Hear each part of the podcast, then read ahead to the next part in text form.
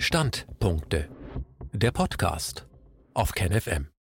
Falsche Pandemien auf Platz 1.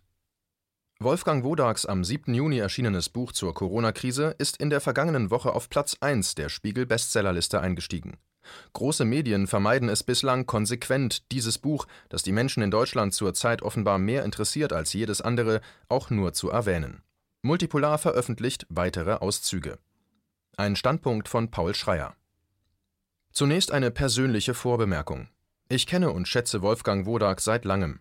Vor fast zehn Jahren haben wir gemeinsam einen Artikel unter der Überschrift Verkaufte Patienten verfasst, der damals im Magazin Hintergrund erschien und manches thematisierte, was auch aktuell eine Rolle spielt als ich am 5. März 2020, vermittelt durch einen Hinweis auf KenFM, Wodags erste Einschätzung zur Corona-Krise las, damals erschienen in einer Lokalzeitung, und diesen Beitrag zwei Tage später mit seiner Zustimmung auch auf Multipolar veröffentlichte, war mir das eine wichtige erste Orientierung, der ich Vertrauen schenkte, da ich seine früheren Arbeiten und auch ihn als Person zu diesem Zeitpunkt eben schon gut kannte. Als mich der Westend Verlag kurz darauf fragte, ob ich eine Chronik zur Corona-Krise schreiben könne, war mein erster Gedanke, dieses Buch gemeinsam mit Wodak zu verfassen. Dies ließ sich damals nicht verwirklichen. Umso mehr freue ich mich, dass er nun ein eigenes Buch vorlegt, erschienen im Rubicon Buchverlag, als Teil einer kritischen Reihe zur Corona-Krise. Danke, Wolfgang, für deinen unermüdlichen, stets unaufgeregten und freundlichen Einsatz für Transparenz, Fairness und eine humane Gesellschaft. Es folgen drei unterschiedliche Auszüge. Ein kurzer zur Einordnung der Impfkampagne, ein längerer mit einer wissenschaftlichen Erklärung, weshalb die Impfstoffe so häufig zu Thrombosen führen, und ein weiterer vom Ende des Buches mit Vorschlägen zur Stärkung der Demokratie, insbesondere mit Blick auf denkbare Reformen im Parlamentsbetrieb. Impfungen im Zeitalter des Great Reset. Aus meiner Sicht soll dieser Großversuch nicht die Wirkung der Impfstoffe auf unsere Gesundheit herausfinden, sondern die Eignung solcher Kampagnen für Nachfolgekampagnen und für noch mehr Profite, für das Einsammeln persönlicher Daten und für die Gängelung mit elektronischen Impfpässen. Die Frage Impfung oder keine Impfung wird seit einigen Jahrzehnten durch starke Sekundärinteressen überlagert. Unsere Gesellschaft beugt sich seit längerer Zeit denjenigen Kräften, die zuallererst fragen, kann man damit Geld verdienen oder nicht. Doch seit einigen Monaten wird vielen Menschen in aller Welt immer klarer, dass es denen, die schon Unmengen Geld angehäuft haben, inzwischen nicht mehr nur um Geld, sondern auch um Kontrolle, das heißt um Macht über Menschen geht. Thrombosen durch die neuen Impfstoffe. Es kam gleich nach Beginn der Impfkampagne zu ersten Meldungen über alte Menschen, die Stunden oder wenige Tage nach den Spritzen mit mRNA in Heimen verstorben waren. Whistleblower aus einem Berliner Heim berichteten, dass in ihrem Pflegeheim innerhalb von vier Wochen nach der ersten Impfung mit dem BioNTech-Pfizer-Impfpräparat Comirnaty acht von 31 Senioren, welche zwar an Demenzerkrankungen litten, aber sich vor der Impfung in einem ihrem Alter entsprechenden guten körperlichen Zustand befanden, verstarben. Solche Fälle traten weiterhin immer mehr auf und auch jüngere Geimpfte aus dem ebenfalls prioritär behandelten Personal in Kliniken und Heimen starben plötzlich mit neurologischen Symptomen an Lungenembolien oder Herzkomplikationen. Sofort hieß es von verantwortlicher Seite, dass ein Zusammenhang mit der Impfung für unwahrscheinlich gehalten wird. Der Impfstoff von AstraZeneca geriet deswegen in den Fokus, weil er vermehrt bei Jüngeren eingesetzt wurde. Und wenn eine vorher gesunde junge Mutter sich nach der Spritze in Krämpfen windet oder gar plötzlich stirbt, so erregt das mehr Gemüter als der Tod auffällig vieler alter Menschen in den unzugänglichen Heimen. Amtsärzte, Heime und Staatsanwälte hatten außerdem ein auffällig geringes Interesse an pathologischer Abklärung der Todesursachen. Der Vektorimpfstoff von AstraZeneca wurde deshalb vorübergehend in einigen Ländern so lange ausgebremst, bis die Europäische Arzneimittelagentur die thromboembolischen Komplikationen als nicht über das zu erwartende Maß auftretend bewertete und die Fortsetzung der Anwendung sogar empfahl. Aber auch die Impfstoffe von BioNTech und Moderna, die beiden Konkurrenten, die mRNA in die Zellen bringen sollen, hatten zwischenzeitlich zu sehr auffälligen Häufungen von unerwünschten Wirkungen und zu schweren und tödlichen Komplikationen geführt alle gentechnischen Impfstoffe sollen zu einer Corona-Spike-Produktion der durch sie veränderten Körperzellen führen. Diese Spike-Proteine sind es aber gerade, die dann den Immunzellen präsentiert werden und die damit unter anderem die Bildung von Antikörpern auslösen. Ein Problem dabei ist, dass die meisten Menschen ja bereits mehrfach mit früheren Coronaviren Kontakt hatten und dass ihre Immunzellen sich solche Kontakte gemerkt haben. Solche Gedächtniszellen sind die T-Lymphozyten, die durch den Körper strömen und patrouillieren und die in den lymphatischen Organen ausgebildet werden. Sie sind geschult, solche Virusbruchstücke oder mit Viren befallene Zellen sofort zu erkennen und einen Alarm auszulösen, der weitere Zellen herbeiruft und einen Entzündungsprozess unter Beteiligung von zwei Typen von Makrophagen, weiße Blutkörperchen, die aus dem Knochenmark stammen, in Gang setzt, von denen der Typ 1 die infizierten Zellen zerstört, abräumt und Platz für Reparaturen durch andere Zellen schafft. Diese Prozesse laufen normalerweise kontrolliert ab und die Entzündung wird deshalb durch Makrophagen Typ 2 gebremst, wenn die Störung beseitigt ist. Für die Steuerung dieser Prozesse gibt es zahlreiche Botenstoffe. Weil ich in verschiedenen Quellen gelesen hatte, dass bei einer schweren Corona-Infektion gerade solche Spike-Proteine, wenn sie in Kontakt mit Blut kommen, massive Mikrothrombosen auslösen würden, war ich sehr beunruhigt. Die oberflächlichen stachelartigen Fortsätze der Coronaviren sollen es sein, die mit vielen Zellen im Blut und an den Gefäßwänden reagieren. Sie nutzen dafür die sogenannten ACE2-Rezeptoren aus. Diese gibt es in vielen Organen und besonders an den Endothelzellen der meisten Blutgefäße. Endothelzellen bilden eine tapetenartige dünne Schicht, welche die Adern von innen glättet. Die Endothelzellen übernehmen aber auch vielfältige Funktionen für die Steuerung der Durchblutung. Wenn ins Blut gelangte Nanopartikel mit mRNA oder Adenovektoren mit entsprechenden genetischen Bauplänen für Spike-Proteine über die dortigen ACE2-Rezeptoren in die Endothelzellen gelangen, beginnen sie sofort, die Bauteile für Spikes zu produzieren und auf ihren Oberflächen zu exprimieren und dem Blutstrom zu präsentieren auf diese Weise haben Coronavirus-Teile Kontakt mit den im Blut zahlreich vorhandenen Immunzellen und die herbeigerufenen Makrophagen beginnen sofort mit der Arbeit, die veränderten Endothelzellen zu zerstören. Dabei kommt es auch zu einer Aktivierung von Thrombozyten und zur Bildung von Thromben.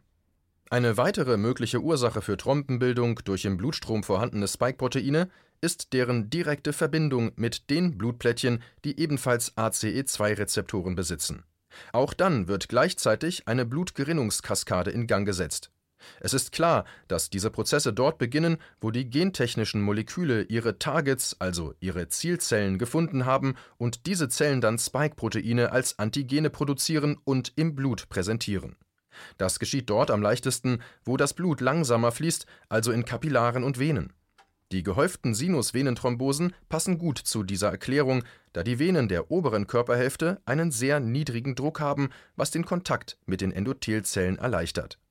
Wie oft so etwas passiert, ist dann schwer zu sagen, wenn die Pharmakovigilanz, also die Überwachung möglicher Nebenwirkungen, nur sehr zögerlich betrieben wird.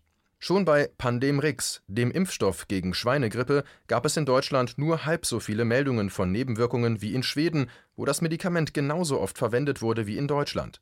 Das lag schon damals nicht daran, dass die Deutschen härter im Nehmen sind als die Schweden, in Skandinavien passt man einfach besser auf Nebenwirkungen auf als im Pharmaparadies Deutschland. Vorschläge zur Stärkung der Demokratie Mein Traum ist ein Parlament aus direkt gewählten Frauen und Männern. Diese sollen den politischen Streit um richtige Lösungen und Kompromisse in der Bevölkerung qualifiziert moderieren.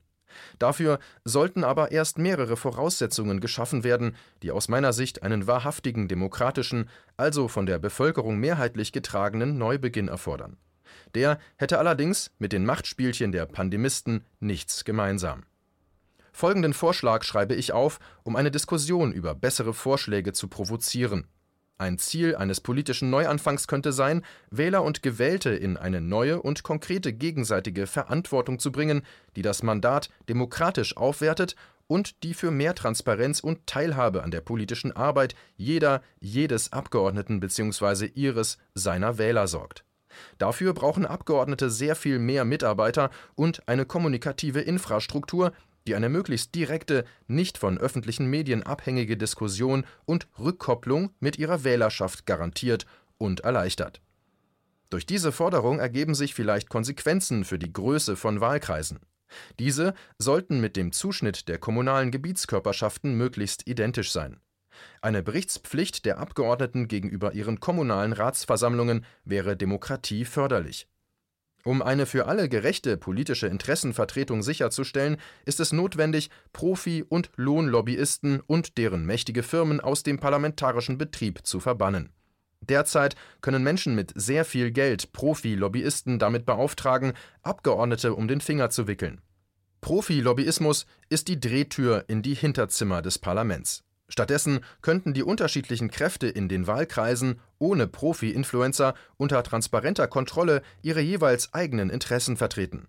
Jede Umtauschmöglichkeit von Geld in Macht widerspricht dem System einer Demokratie. Wichtig erscheinen mir zudem alle Maßnahmen, die Bürger motivieren und befähigen, sich in die Entwicklung und Abstimmung politischer Projekte einzubringen. Darüber, wo und wie dieses möglich ist und für ein gutes Zusammenleben förderlich sein kann, gibt es so viel zu diskutieren, dass daraus ein eigenes Buch werden könnte. Zudem sollte die Möglichkeit einer regionalen Neuwahl bedacht werden, um Abgeordnete bei Versagen oder Verfehlungen vorzeitig abberufen und ersetzen zu können. Dafür sollte aber vorab die Zustimmung einer ausreichend großen Mehrheit der Wählerschaft eingeholt werden. Auch ist zu überlegen, die Bundestagsabgeordneten nicht alle gleichzeitig zu wählen. Jedenfalls könnten regionalisierte und nicht synchronisierte Einzelwahlen eine Unabhängigkeit von den Verzerrungen durch bundesweite mediale Kampagnen bewirken und die Kanzlerwahlen wieder zu einer echten Sache des Parlaments machen. Auch kann dadurch die Politik verstetigt werden. Das käme einer transparenten und nicht von Sponsoren beeinflussbaren Kandidatenaufstellung zugute. Innerhalb des Parlamentes fielen dann die festen Fraktionen weg. Stattdessen organisieren die Abgeordneten jeweils projektbezogen offene Gemeinschaften Gleichgesinnter, die dafür die notwendigen Ressourcen von der Bundestagsverwaltung erhalten. Alle Planungen und Sitzungen der Parlamentariergruppen sollten öffentlich sein und gestreamt werden. Derartige fraktionsunabhängige Selbstorganisation habe ich bei den Debatten um das Transplantationsgesetz und bei der Stammzellengesetzgebung mitpraktiziert und die Diskussionen als erfrischend transparent und demokratisch empfunden. Ich bin mir dessen bewusst, dass ich mit meinen Ideen nur Steine ins Wasser werfe, um Diskussionswellen zu erzeugen. Aufgrund der erschreckenden Erfahrungen in der Corona-Krise halte ich es aber für unbedingt erforderlich, unsere Demokratie wieder zu beleben und sie institutionell gegen Korruption und absolutistische Machtansprüche zu imprägnieren. Unseren Great Reset müssen wir wohl noch gründlich vorbereiten, aber da ist vieles möglich, und dafür möchte ich die Türen aufstoßen. Dies war ein Beitrag aus dem Magazin Multipolar. multipolar-magazin.de KenFM ist crowdfinanziert und unabhängig. Leiste deinen Beitrag zu freier Presse und unterstütze unsere Arbeit finanziell. Wenn du zukünftig keine Beiträge verpassen willst, abonniere den KenFM Newsletter und installiere dir die KenFM App für iPhone und Android. Weitere Informationen auf kenfm.de/support. Hallo Community. In diesem Video möchten wir euch das Thema Bitcoin ans Herz legen. Wir werden euch erklären, was Bitcoins sind, wie man damit bezahlen kann und welche Bedeutung diese Währung für KenFM hat. Viele von euch haben sicher schon von Bitcoin gehört oder nutzen es sogar privat. Wie ihr KenFM mit Bitcoins unterstützen könnt und warum das für uns aktuell sehr wichtig ist, verraten wir euch jetzt. Das ist ein Bitcoin. In Wirklichkeit existiert so ein Bitcoin aber gar nicht. Es gibt ihn nur virtuell im Internet als digitale Währung in einem digitalen Konto. Bitcoin ist eine sogenannte Kryptowährung, die bekannteste weltweit. Man kann damit via Computer oder Smartphone einkaufen, spenden oder sich gegenseitig Bitcoins zuschicken. Bitcoins kann man wie Währungen oder Edelmetalle zum aktuellen Wechselkurs kaufen, verkaufen oder von Freunden zugeschickt bekommen. Einzige Voraussetzung, ein E-Wallet, zu Deutsch eine elektronische Geldbörse. Das ist ein Account oder Konto, über das man Bitcoins empfangen oder versenden kann. Wie ihr wisst, nutzen auch wir bei KenFM schon seit ein paar Jahren Bitcoin, damit wir im Notfall auch finanziell unabhängig bleiben können, zum Beispiel von Banken, die uns nicht mehr mögen. Da viele Banken mit unserer Berichterstattung nicht einverstanden sind und nicht im Zusammenhang mit KenFM genannt werden möchten, kam es in den letzten Monaten so weit, dass uns gar keine Bank mehr mag.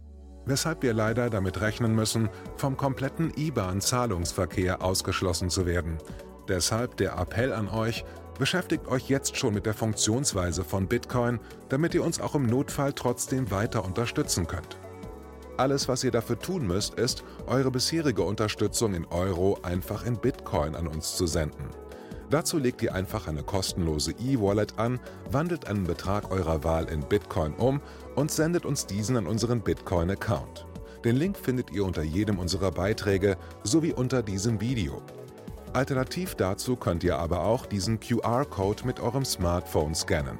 Übrigens, eine detaillierte Schritt-für-Schritt-Anleitung haben wir zum Nachlesen für euch schon einmal vorbereitet. Ihr findet sie auf canfm.de/bitcoin.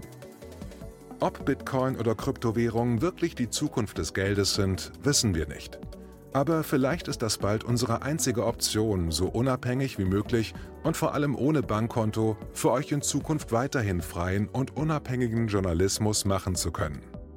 Wir hoffen sehr auf eure Unterstützung und sagen jetzt schon tausendmal Danke. Euer Team von KenFM.